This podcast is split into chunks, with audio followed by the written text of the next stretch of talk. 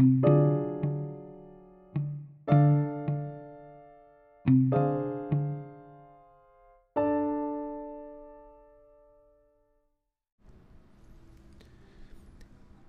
de los grandes avances de la neurociencia y la psicología ha sido el desarrollo desde la década de 1950 de tecnologías de neuroimagen cada vez más sofisticadas.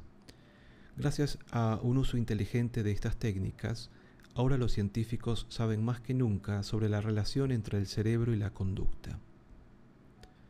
En 1924, Hans Berger inventó el electroencefalograma para medir la actividad del cerebro humano.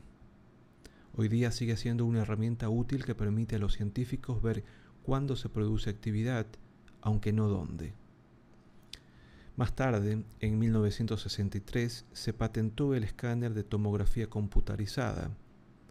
En la tomografía axial computarizada, o TAC, se hace una serie de cortes o fotografías mediante rayos X, para así reconstruir una imagen detallada de una parte del cerebro. Ha sido una herramienta de diagnóstico excepcional para la localización de tumores y otras anomalías. En 1972, tras casi dos décadas de investigación, el médico Raymond Damodian patentó la primera máquina de imagen por resonancia magnética, concebida para la detección de células cancerosas.